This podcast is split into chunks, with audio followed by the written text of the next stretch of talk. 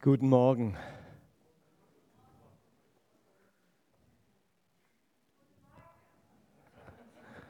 Sollen wir einen Überblick verschaffen, wer alles da ist hier? Und wer noch kommt um elf.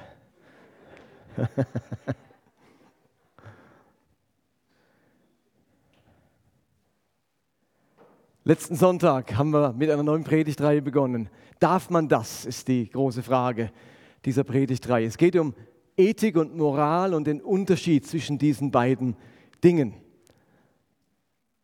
Und wir haben gemerkt, dass es gar nicht so einfach ist, ethische bzw. moralische Entscheidungen zu treffen, gerade angesichts ganz vieler neuer Fragestellungen, die auftauchen in unserer Zeit. Und die Überlegung bei moralischen Fragen einfach zu sagen, ja, wir machen, was in der Bibel steht, das ist gar nicht so einfach, weil zum einen die Bibel zu vielen modernen Themen überhaupt nichts sagt, ist ja logisch, und weil die biblischen Anweisungen nicht immer so eindeutig sind, wie wir das gerne hätten. Und ich habe deutlich gemacht letzten Sonntag, dass es einen großen Unterschied gibt zwischen Ethik und Moral. Ethik ist das Übergeordnete, der Leitgedanke, das Leitprinzip, die innere Haltung hinter der Moral. Und diese ethischen Leitprinzipien, diese ganz großen Überlegungen, die helfen uns zu jeder Zeit und in jeder Generation Moral abzuleiten, Moral zu aktualisieren. Moral ist zeitbedingt. Ewig, äh, Ethik ist zeitlos. Moral wandelt sich. Ethik bleibt. Moral beantwortet vor allem die Frage, was man tun soll und Ethik beantwortet die Frage, warum man etwas so tun soll. Und ich möchte heute anfangen, heute nächsten Sonntag, so erste ethische Leitprinzipien mit euch herauszuarbeiten. Was könnten so große, übergeordnete Haltungen, Prinzipien, Werte sein, die uns helfen, dann in einer konkreten Situation zu überlegen, was wäre jetzt hier richtig? Was entspricht dem Herzschlag Gottes? Und da sind wir schon ganz nah an der Fragestellung, was ist ein ethisches Prinzip? Ich glaube, ethische Prinzipien spiegeln den Herzschlag Gottes wider. Ethische Prinzipien machen deutlich, was die Werte des Himmels sind, was die großen Haltungen unseres Gottes sind, von was das Reich Gottes geprägt ist. Es geht also um den Herzschlag Gottes und die, und die Werte des Himmels. Und ethische Leitprinzipien finden wir vor allem dort in der Bibel, wo viele Gebote oder viele Einzelanweisungen zusammengefasst werden, eben zu einem großen Prinzip. Und das passiert eben ein paar Mal in der Bibel. Und auf diese Stellen möchte ich euch aufmerksam machen, wo in der Bibel Dinge zusammengefasst werden, um damit in einem größeren Zusammenhang dargestellt zu werden. Eine erste, nenne ich es mal, große Zusammenfassung in der Bibel sind die zehn Gebote. Mit denen fangen wir an. Die zehn Gebote sind für mich so ein erstes ethisches Leitprinzip in diesen Aussagen. Sie kommen ja gleich zweimal in dem, in dem Alten Testament vor, nämlich in Exodus 20 und in Deuteronomium 5. Zweimal haben wir diese zehn Gebote in der jüdischen Bibel. Und vier dieser Gebote betreffen das Leben mit Gott, den Umgang mit Gott. Und sechs dieser Gebote betreffen das, den Umgang miteinander, das soziale Verhalten. Und die heißen, an der Leinwand seht ihr sie auch, diese sechs Gebote, ehre deinen Vater und deine Mutter, dann wirst du lange in dem Land leben, das ich, der Herr, dein Gott, dir gebe. Du sollst nicht töten, du sollst nicht die Ehe brechen, du sollst nicht stehlen, sag nichts Unwahres über deinen Mitmenschen und zu guter Letzt, du sollst nicht begehren, was deinem Mitmenschen gehört. Diese zehn Gebote gehen eigentlich allen anderen Geboten im Alten Testament voraus. Sie stellen sozusagen ihre Grundlage dar. Sie sind die Ausgangsbasis aller weiteren Gebote. Also von all den 613 Geboten und Verboten in der Tora, in der jüdischen, also in den fünf Büchern Mose, werden hier zehn Verhaltensweisen im Umgang mit Gott und im Umgang mit den Menschen besonders hervorgehoben. Und man könnte sagen, alle weiteren Gebote sind nichts anderes wie die Konkretisierung dieser zehn Gebote.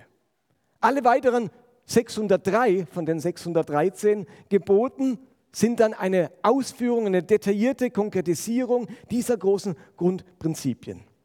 Alle weiteren Gebote zeigen sozusagen auf, was es bedeutet, nicht zu töten, nicht die Ehe zu brechen oder nicht die Unwahrheit zu sagen.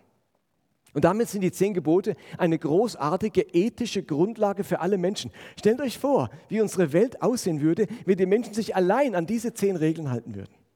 Was glaubt ihr, wie unsere Welt aussehen würde, wenn wir uns an diese, nur an diese zehn Regeln halten würden? Also wir können die Predigtserie auch schon beenden hier an der Stelle und können sagen, lasst uns einfach nach diesen zehn Regeln leben. Dann macht das einen ungeheuren Unterschied für unser Leben und für die ganze Welt. Es gibt eine total spannende Auslegung der zehn Gebote in der jüdischen Literatur. Vielleicht ist euch schon aufgefallen, bei den zehn Geboten sind die ersten neun versehen mit konkreten Handlungsanweisungen. Du sollst nicht töten, lügen, keine anderen, also keine Götterbilder machen und so weiter. Die ersten neun Gebote sind verbunden mit ganz konkreten Handlungsanweisungen, wo man sieht, ob es jemand macht oder nicht macht. Also man sieht, ob jemand äh, tötet oder ob er eben den Sabbat hält oder nicht hält. Das letzte Gebot betrifft eine innere Haltung. Du sollst nicht beneiden, nicht neidisch sein. Das ist keine Tat, das ist eine Haltung. Das ist ein riesiger Unterschied zu den anderen neun. Und nun ist es so, dass in der hebräischen Sprache es keine Hilfsverben gibt, wie du sollst oder kannst. Also was dort steht, diese Verben, nicht töten, steht einfach im Hebräischen, nicht töten, deinen Mitmenschen oder so, oder nicht die Unwahrheit sagen.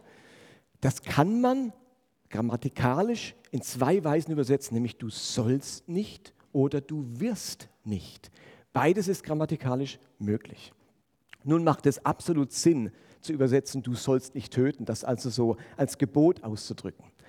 Und einige jüdischen Rabbiner sagen nun, weil es so einen Unterschied gibt zwischen den ersten neun und dem letzten neun, übersetzen wir es auch unterschiedlich. Die ersten neun heißen, du sollst dir kein Götterbild, Götterbild machen, du sollst nicht töten. Und das letzte übersetzen wir, du wirst nicht beneiden, das, was deinem Nächsten ist. Und damit wollen sie Folgendes ausdrücken, finde ich einen genialen Gedanken. Wer die ersten neun Gebote hält, wer nach diesen Prinzipien lebt, der hat so ein erfülltes, dankbares, gelungenes, schönes Leben, dass es keinerlei Grund gibt, das Leben eines anderen sich zu wünschen. Steht ihr den Gedanken? Wenn ich mich nach diesen neuen Lebensprinzipien halte, ist mein Leben so erfüllt und so gesegnet, und so wie es sein soll, dass ich überhaupt keinen Grund habe, das Leben eines anderen zu beneiden. Ich finde das eine Hammer-Auslegung der zehn Gebote. Und sie machen etwas deutlich von dieser grundlegenden Aussage dieser zehn Gebote und was sie mit unserem Leben machen. Okay, und wenn ich das jetzt mal zusammenfasse, dann sind wir schon bei einem ersten ethischen Prinzip. Ein erstes ethisches Prinzip, an das wir uns halten könnten, heißt, entspricht mein Tun oder Verhalten den zehn Geboten oder der Grundidee der zehn Gebote. Ist ja schon mal so ein erstes ethisches Prinzip. Ist jetzt noch relativ easy, oder? Können wir alle drauf kommen. Das zweite Proze äh, äh, Prinzip der Liebe, äh, das zweite ethische Prinzip, das ich raus will, nenne ich das Prinzip der Liebe. Und zwar passiert hier etwas ganz Spannendes im Alten und im Neuen Testament. Angesichts dieser eben unüberschaubar vielen Gebote und Regeln im Alten Testament kam bereits im Judentum immer wieder die Frage auf, ob sich alle Gebote auf ein großes Prinzip zurückführen lassen. Kann man sie zusammenfassen? Gibt es eben einen Leitgedanken hinter diesen Geboten? Und je nach rabbinischer Schule wurde das unterschiedlich beantwortet. Die einen Rabbiner, die verweigerten solch eine Zusammenfassung der Gebote und sagten von wegen, uns darf kein Gebot verloren gehen, jedes einzelne ist wichtig. Und andere rabbinische Schulen, die haben gesagt, nee, nee, man kann durchaus die Gebote bündeln oder zusammenfassen. Deutlich wird dieser Streit im Judentum angesichts von einer Auseinandersetzung zwischen Rabbi Hillel und Rabbi Shammai. Das sind zwei ganz berühmte Rabbiner, die lebten etwas nach Jesus Sie waren die Vorsteher des Synedriums, des Hohen Rates, kurz bevor äh, Jerusalem und der Tempel im Jahre 70 nach Christus zerstört wurde. Und die waren wirklich nun sehr unterschiedlich, diese beiden. Und in ihrer Unterschiedlichkeit haben sie, ähm, oder diese Unterschiedlichkeit wird immer wieder im Talmud dargestellt. Da gibt es kleine Geschichten im Talmud, die diese Unterschiedlichkeit der beiden deutlich macht. Braucht ihr was von mir? Hast du gemerkt, dass ich einen Frosch im Hals habe? Danke sehr.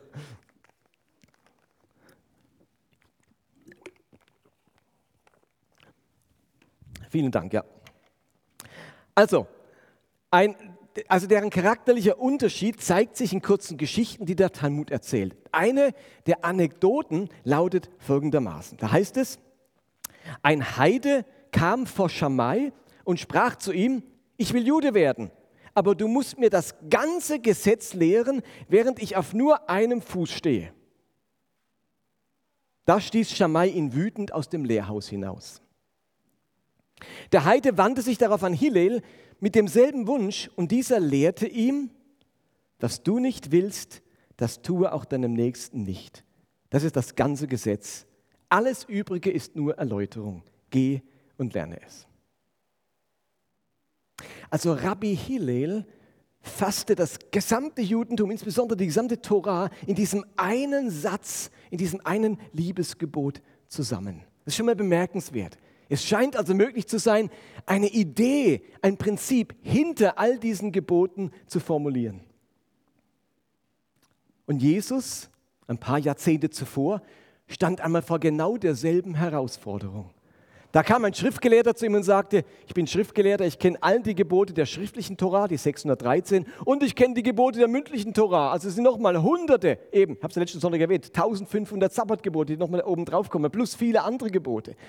Es sind so viele, ich weiß nicht mehr eigentlich mehr aus. Was ist denn jetzt wirklich wichtig? Ich kann mir gar nicht mehr alle merken. Jesus, was ist denn das Wichtigste am Gesetz? Die gleiche Frage wie an Hillel und Shammai ein paar Jahrzehnte später. Was ist denn das Wichtigste? Und Jesus hätte sagen können, ah, Fangfrage, alle sind wichtig, ich lasse mich da nicht aufs Glatteis führen.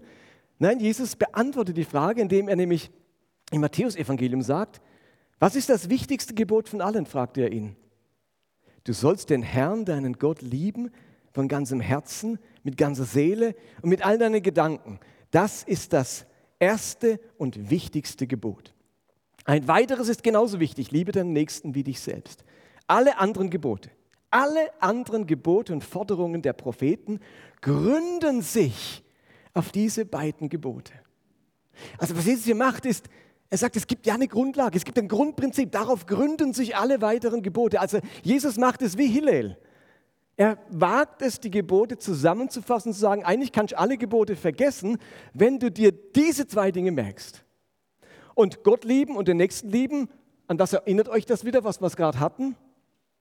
Diese zwei Beziehungen, an das knüpft es wiederum an. Hallo? An die zehn Gebote, nämlich genau diese eine Hälfte, wo es um die Beziehung zu Gott geht und die, wo es um die Beziehung zu den Menschen geht. Eine fast wörtliche Parallele zu der Hillel-Geschichte finden wir dann in Matthäus 7. Auch dort fasst Jesus die gesamte Botschaft des Alten Testaments in nur einem Satz zusammen. Aber im Gegensatz zu Rabbi Hillel, der es passiv formuliert hat, was du nicht willst, das tu auch nicht, formuliert Jesus das Gleiche aktiv. Und er sagt, geht so mit anderen um, wie die anderen mit euch umgehen sollen. In diesem Satz sind das Gesetz, also die Torah und die Propheten zusammengefasst. Also Jesus bringt es fertig und sagt, ich fasse euch das zusammen. Ihr wollt wissen, was die Essenz aller Gebote, von aller Moral ist? Ich fasse es euch zusammen. Zusammengefasst könnte man sagen, als großes Leitprinzip könnte man sagen, das, was du ähm, was du für dich willst, wie du willst, dass man mit dir umgeht, so geh mit anderen um. Und in der genau gleichen Linie denkt dann auch Paulus weiter. Auch wieder die Frage ist nämlich relevant. Die war bei Jesus relevant, die ist in den Gemeinden im Neuen Testament relevant.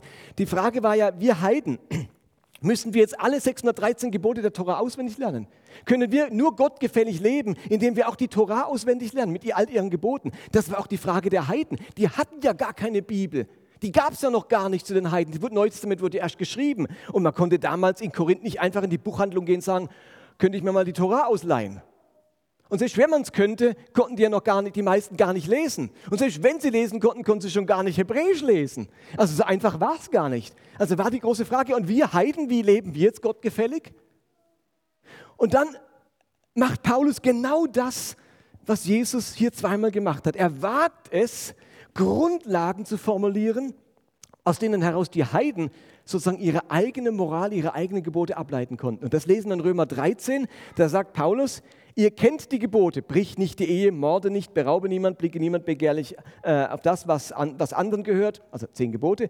Diese Gebote und alle anderen sind in dem einen Satz zusammengefasst.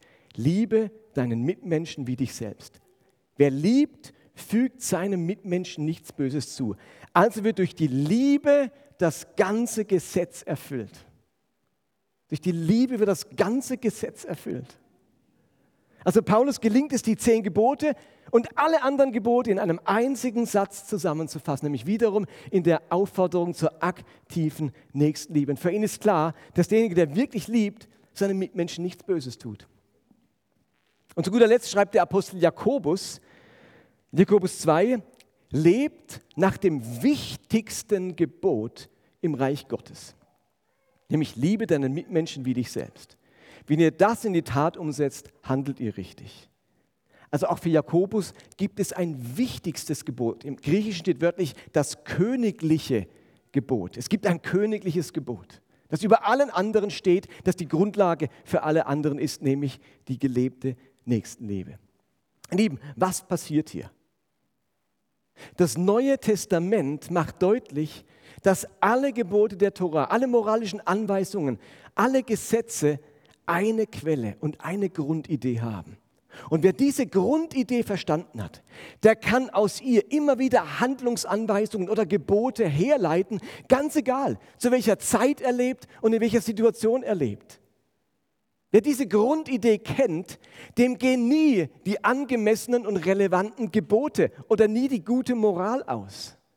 Also diese Grunderkenntnis ist eben die Erkenntnis, dass die gelebte Liebe mich befähigt, grundsätzlich so zu leben, wie Gott es sich wünscht. Es geht bei diesem ethischen Prinzip also um die Frage, ob mein Verhalten Ausdruck echter, tiefer Liebe ist. Wenn ich mich also zwischen verschiedenen Verhaltensweisen entscheiden muss, gibt die Frage nach gelebter Nächstenliebe den Ausschlag. Das ist sozusagen der Lackmustest menschlichen Verhaltens. Also diese E-Mail, die ich da abschicken möchte, diese sexuelle Handlung, die ich vollziehen möchte, den Einkauf, den ich tätigen will oder die Art und Weise, wie ich mit meinem Körper, mit der Schöpfung, mit meinen Klassenkameraden, mit meinen Arbeitskollegen, mit meinen Kindern umgehe, wie ich sie behandle. All das muss der Frage standhalten, ist es von echter Liebe geprägt?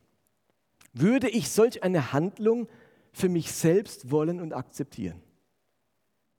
Insofern können wir ein zweites ethisches Prinzip formulieren. Das erste war, entspricht mein Handeln der Idee der zehn Gebote. Das zweite ist, bringt mein Handeln meinem Mitmenschen gegenüber tiefe Liebe zum Ausdruck.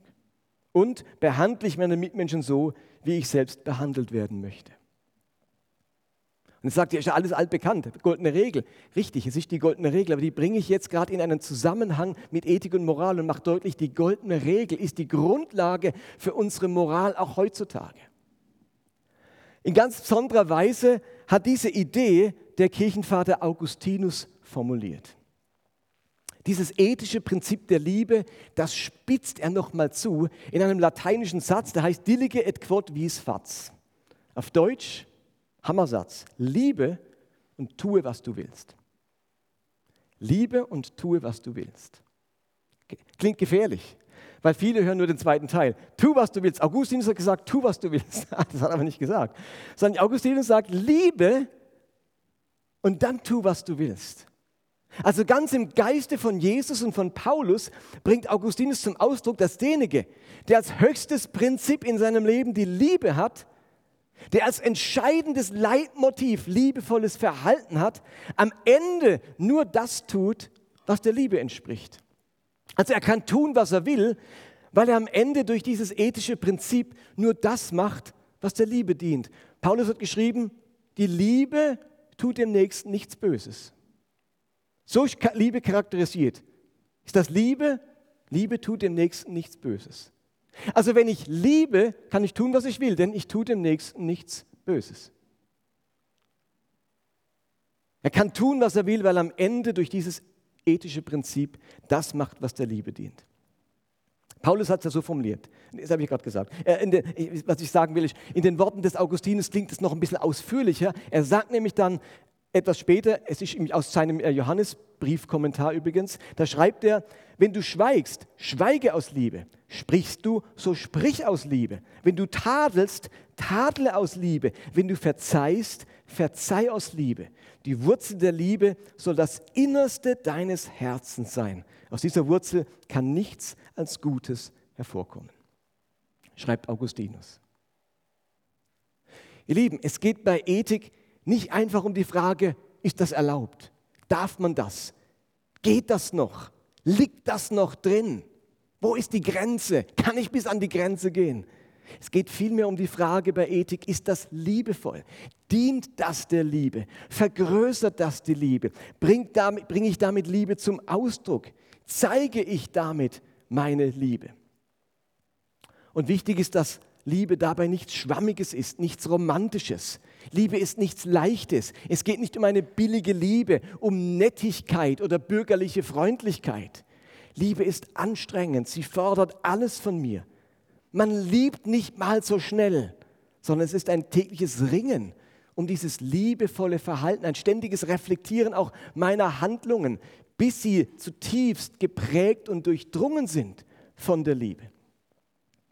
Also wenn wir die Liebe und liebesvolles Verhalten ins Zentrum unserer Religion, ins Zentrum unserer Ethik und unseres Glaubens stellen, dann sind wir meiner Meinung nach direkt am Kern dessen, um was es im Christentum wirklich geht. Und der Apostel Johannes schreibt, Gott ist Liebe. Und wer in dieser Liebe bleibt, der bleibt in Gott und Gott in ihm. 1. Johannes 4. Wer in der Liebe bleibt, wer da dran bleibt, der bleibt in Gott. Also mein Ringen um die Liebe, mein Dranbleiben an diesem Thema, es zu meinem Lebensthema machen. Wie sieht die Liebe aus? Wie lebt die Liebe? Wie entscheidet die Liebe? Wie handelt die Liebe? Da dran zu bleiben heißt, wo zu bleiben? In Gott zu bleiben. Das ist ganz eng miteinander verbunden. Also wenn ich mehr in Gott sein will, wenn ich mit Gott mehr zusammen sein will, mehr zusammengeschmolzen sein will, dann bleibe ich an dieser Frage dran, an diesem Thema dran, wie handelt die Liebe? Denn wo die Liebe unser Verhalten und unser Entscheiden bestimmt, da leben wir zutiefst den Wert und den Charakter unseres Gottes. Das Prinzip der Liebe, das lenkt unsere Energie und unsere Aufmerksamkeit ein Stück weit weg von moralischen Einzelfragen hin zu der viel größeren Frage, wie liebevoll, wie rücksichtsvoll sich unser Charakter und damit unser Handeln entwickeln. Also wir konzentrieren uns damit nicht in erster Linie darauf, moralische Grenzen zu setzen, eben, was liegt noch drin, sondern wir richten unseren Blick in die Mitte, ins Zentrum und fragen, wie wir mit unserem Handeln das Anliegen des Evangeliums verkörpern können. Und das Anliegen des Evangeliums ist die Liebe. Steht da, wenn wir moralisch denken, dann tricksen wir uns so schnell aus, dann überlegen wir moralisch, wo ist die Grenze, wo ist der Abgrund, wie weit kann ich da hingehen? Die Moral lotet aus, sie guckt, wo man an die Grenze geht. Bei Ethik bin ich im Zentrum, in der Mitte, in der Grundlage. Und damit in dem Zentrum um das, was es geht, was, der, das dem Charakter und dem Evangelium Gottes entspricht. So, und wie das nun konkret aussieht, was das nun heißt, auf einzelne Beispiele bezogen oder auf ein paar konkrete Beispiele bezogen, das schauen wir uns nächsten Sonntag an, wenn wir uns mit Paulus mitnehmen lassen auf genauso moralische Fragestellungen, auf die er gestoßen ist, vor allem bei den Korinthern und bei den Römern. Da war nämlich die Frage, ist es erlaubt, das? Und wie Paulus darauf reagiert, ethisch und nicht moralisch, das schauen wir uns nächsten Sonntag an. Die wichtigsten Gedanken heute, und damit fasse ich zusammen heißen, die Liebe ist die Ethik des Himmels. Das Wesen Gottes und damit das große Leitprinzip hinter allen Geboten, die Liebe. Die Liebe tut dem Nächsten nichts Böses. Sie ist das wichtigste aller Gebote. Und genau darum kann Augustinus sagen, liebe und tue, was du willst. Lasst uns aufstehen, ich würde gerne ein Gebet sprechen und dann singt die Band mit uns ein Lied über diese Liebe Gottes.